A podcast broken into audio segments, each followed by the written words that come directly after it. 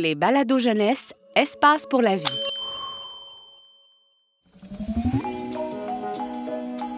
Vous écoutez Radio Plante, la radio par et pour les plantes, un balado du Jardin botanique de Montréal.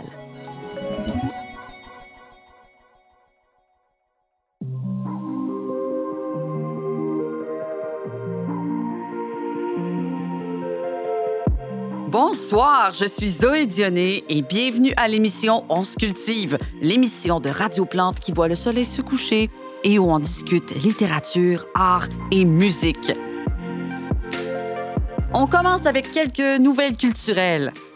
Au cinéma cette semaine, un film pour jeunes pousses, Plante Patrouille, qui raconte les aventures amusantes d'une patrouille de plantes toujours prête à aider leurs amis. Une belle sortie en famille. Vendredi commencera le festival Musique botanique dédié aux plantes musiciennes. Le groupe Les Patates électroniques y présentera son nouvel album, des créations originales à la sauce électro. Ne ratez pas le festival Musique botanique, la programmation est tout simplement exceptionnelle. On se cultive sur Radio Plante. Cette semaine est vraiment riche en événements. Euh, on retrouve tout de suite notre journaliste Méline Aubépine en direct de la fête de l'amitié autochtone. Bonjour Méline. Bonjour Zoé. Présentez-nous donc cette fête-là. Bien sûr. La fête de l'amitié célèbre l'harmonie entre les végétaux et les peuples autochtones du Canada. Elle souligne le respect et la communion qui nous unit depuis des siècles.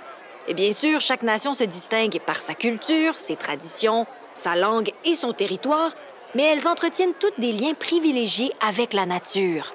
Mais quelle belle occasion pour fêter. Alors, qu'est-ce que vous voyez, Mayline? Il y a une foule d'humains et de végétaux qui se pressent pour profiter de la belle soirée. Je suis devant une scène où de jeunes pins blancs présentent un spectacle de chant et de danse traditionnels. Oh, les spectacles de jeunes pousses, c'est tellement mignon. Pourquoi des pins blancs? Le pin blanc est un symbole de paix et de vie pour plusieurs nations. Il est tellement haut qu'il sert de point de repère aux humains en forêt. Formidable. Je crois savoir que cette fête met à l'honneur les liens ancestraux entre humains et végétaux. Oui, la fête de l'amitié est un événement qui célèbre le partage et le respect pour les sept générations à venir, comme la tradition le veut. Je m'approche justement du coin jardin où j'aperçois les trois sœurs. Euh, j'en profite pour expliquer à nos auditeurs que les trois sœurs sont, à l'origine, des divinités iroquoiennes. Aujourd'hui, on les connaît comme un célèbre trio de plantes, un plant de haricots, un plant de maïs et un plant de courge. Les iroquoiens les ont surnommées comme ça car ils se sont rendus compte qu'ensemble, elles sont plus fortes. Euh, donc, est-ce que vous y êtes, Méline? Oui, les trois sœurs présentent les secrets d'un jardin solidaire où les plantes s'entraident pour mieux pousser. Le maïs se tient bien droit pour protéger les courges du vent et du soleil avec ses grandes feuilles, et les courges protègent le sol et gardent la terre humide. Pendant ce temps, les petits haricots essaient de s'accrocher à la tige du maïs pour grimper vers la lumière, sans tomber sur les courges. Oups, un haricot a presque pris une débarque. oh, oh eh, mais c'est vraiment bien fait, hein? Les trois sœurs poussent ainsi ensemble en s'aidant les unes les autres. Alors, Méline, euh, est-ce qu'il y a d'autres réjouissances au programme? Oh oui! On trouve des espaces dédiés aux contes et à la tradition orale ou encore à la médecine traditionnelle avec les plantes. Et je suis présentement en route vers les cuisines de la fête. Oh, la cuisine. La cuisine. Super, j'adore ça. Ouf, il y a beaucoup de monde. Je crois reconnaître le célèbre cuisinier Mohawk Otera qui a l'air très occupé. Il prépare le traditionnel jus de fraise qui sera partagé par les humains au powwow de Ganawagé. Le powwow marque l'arrivée de l'été et met à l'honneur nos amis les fraises. Ah oui, ah oui, ah oui. la fraise est un fruit sacré dans la culture Mohawk. C'est vrai, elle représente la santé et la vitalité des beaux jours. Oui, tout à fait. J'essaie de m'approcher, mais des érables à sucre me cachent la vue. Ils sont tellement feuillus. Ils sont en train de distribuer des produits de l'érable à des humains et... Euh, attendez une petite seconde. Marie Érable m'explique que ses ancêtres ont livré les secrets de leur sucre aux Premières Nations il y a des siècles.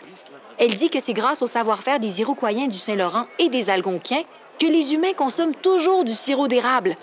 Il a tellement de succès qu'il est maintenant connu à travers le monde. Ah, ça. Les humains adorent le sirop d'érable. Hein? Euh, Pour finir, Méline, je crois qu'une cérémonie spéciale est prévue pour ce soir. hein? Oui, c'est le moment le plus important de la fête de l'amitié et c'est sur le point de commencer. Le soleil se couche, la nuit arrive bientôt. Pendant la cérémonie, les représentants des Premières Nations vont rendre hommage au monde végétal et remercier la nature pour son abondance et sa générosité. Plantes et humains commencent déjà à affluer vers le lieu de la cérémonie. Hmm, C'est vraiment un plaisir de voir la nature honorée de la sorte. Wow. Merci, Méline. Et bonne soirée et bonne cérémonie à toi. Merci beaucoup, Zoé. C'était Méline Aubépine en direct de la fête de l'amitié autochtone qui célèbre les liens de respect, de réciprocité et d'amitié qui unissent les végétaux et les peuples autochtones.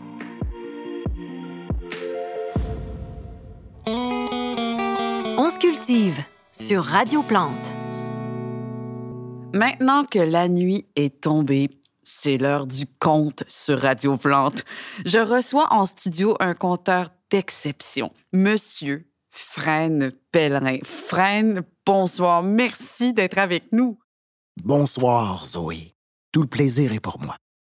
Frêne, vous venez nous présenter un conte appelé Nos racines qui raconte l'histoire des plantes depuis la nuit des temps.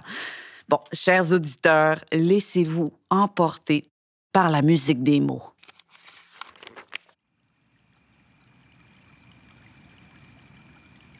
C'était un soir d'été à Montréal. Et j'écoutais les sons de la ville de mon petit mètre carré de terre sur un trottoir anonyme. J'avais les pensées envahies des troubles du présent. Les polluants, les coupes à blanc, les insectes envahissants. Et je me demandais, ça s'en allait où? Puis là, j'ai entendu dans le vent le chuchotement de feuilles d'un vieil ami. C'était le Jinko Biloba. Lui aussi regardait la vie passer de son trottoir, mais ça le vexait pas. Ça vit longtemps, les Jinko. Puis il en avait vu passer. Et avant ça, c'est mon oncle puis c'est ma tante lui ont raconté les histoires d'avant. Les premiers Jinko, ils sont apparus il y a des centaines de millions d'années, avant les dinosaures, dans un monde sans fleurs. Puis tu sais, Zoé, il m'a dit T'inquiète, petit frêne.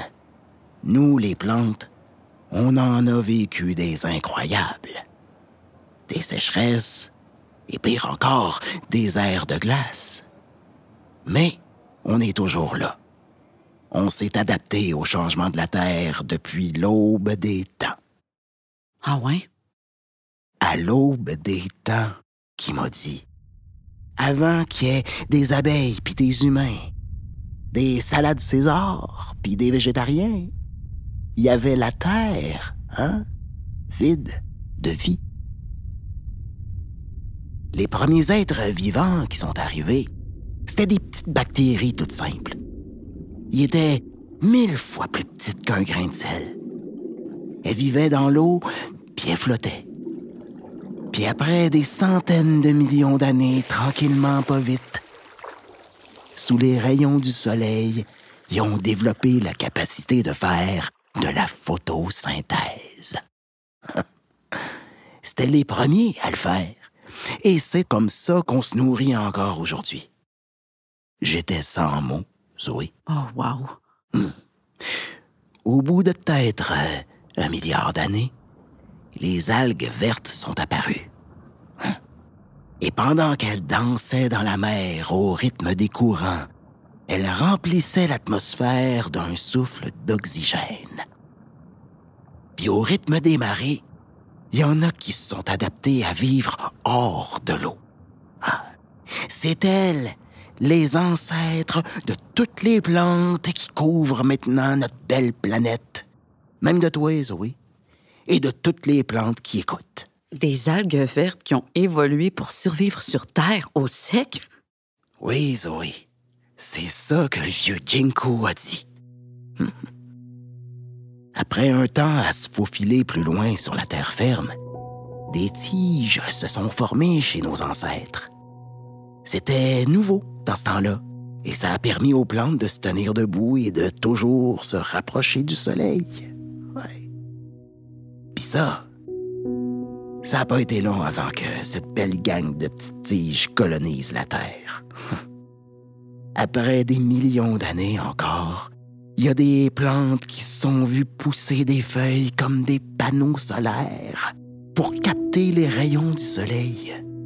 Des tiges, des feuilles, hey, de la grosse technologie. Tout un changement. et encore des millions d'années, des millions et des millions d'années, et il y a des plantes qui commencent à faire du bois. Les premiers arbres. Ouais, avec leurs troncs solides contre le vent, avec des racines bien ancrées dans le sol, ils s'allongent toujours plus haut vers la lumière. Puis parmi eux, dit le vieux raconteur, il y avait même des ginkgos. Hmm.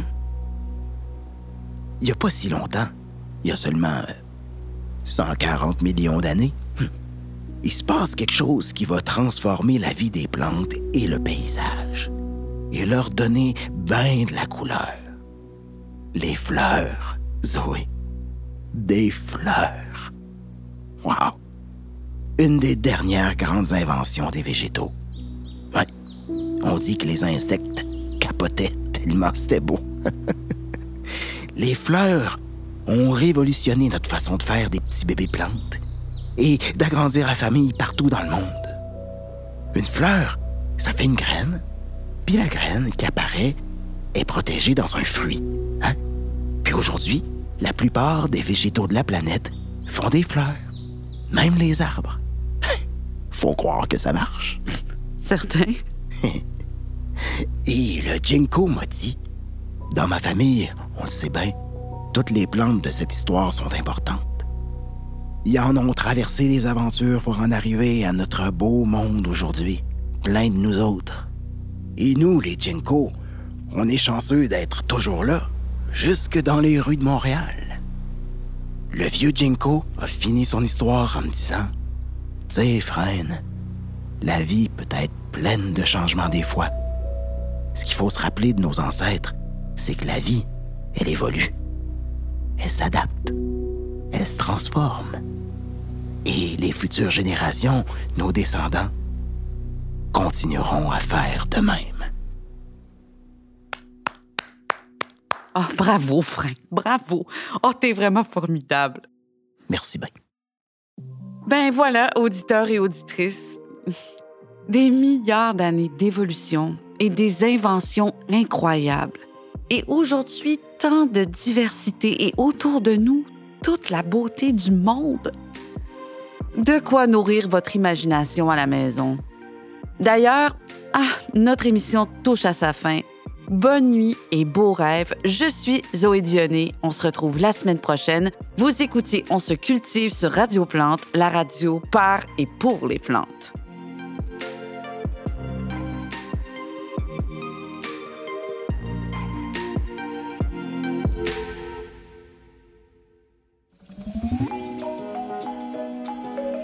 Ce balado est une production signée La Puce à l'oreille pour Espace pour la vie.